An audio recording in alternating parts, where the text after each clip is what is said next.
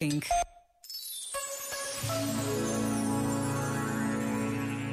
O casamento, escreveu Mariolina Miliarce, é uma história na qual cada um dos dois é a única e verdadeira testemunha da vida do outro. Conhece o outro como ninguém, inclusive é nas dobras mais secretas do ser.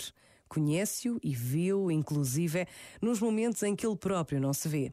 No casamento, vemos o outro em ação a cada dia, em qualquer tipo de situação, na relação consigo próprio, além da relação com o mundo. Podemos observá-lo de costas, conhecer lados dos quais ele próprio não tem consciência. Vemo-lo sofrer, vemo-lo estar alegre e triste, desanimado ou confiante, vemo-lo envelhecer. Admiramo-lo, detestamo-lo, amamo-lo, rejeitamo-lo. Mas se a relação é verdadeira, o tempo torna-o cada vez mais precioso, apesar de toda a dificuldade.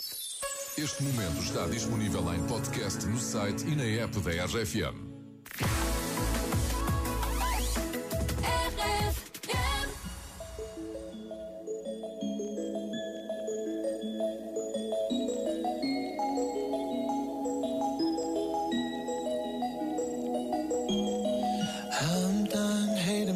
Feeling. I'm done crying myself away. I gotta leave and start the healing. But when you move like that, I just wanna stay. What have I become?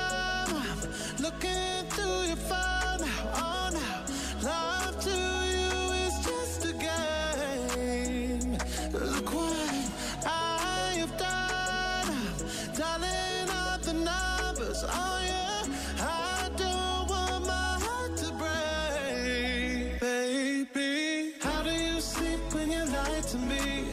All that shame and all that danger. I'm hoping that my love will keep you up tonight, baby. How do you sleep when you lie to me? All that fear and all that pressure. I'm hoping that my love will keep you up tonight.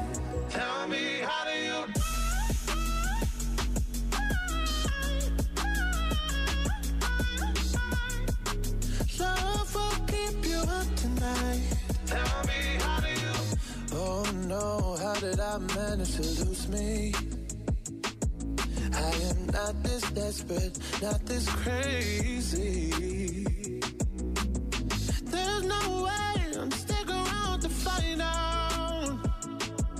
I won't lose like that. I won't lose myself.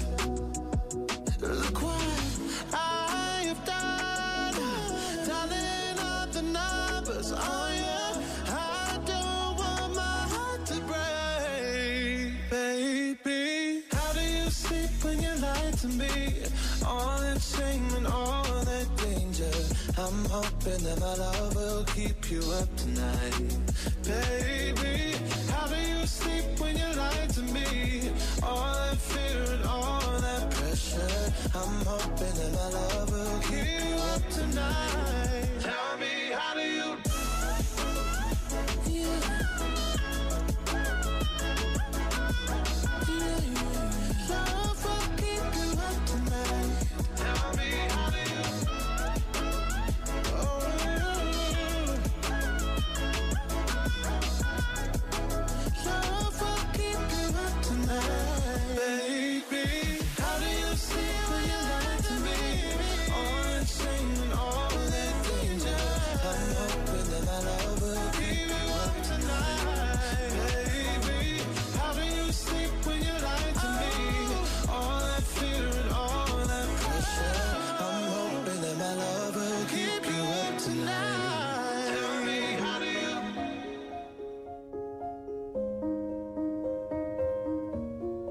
RFM, Fim de semana. sempre com grandes músicas. I'm going on during this time. I feel there's no one to save me.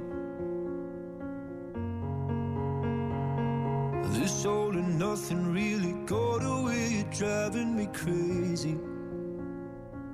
I need somebody to hear, somebody to know, somebody to have,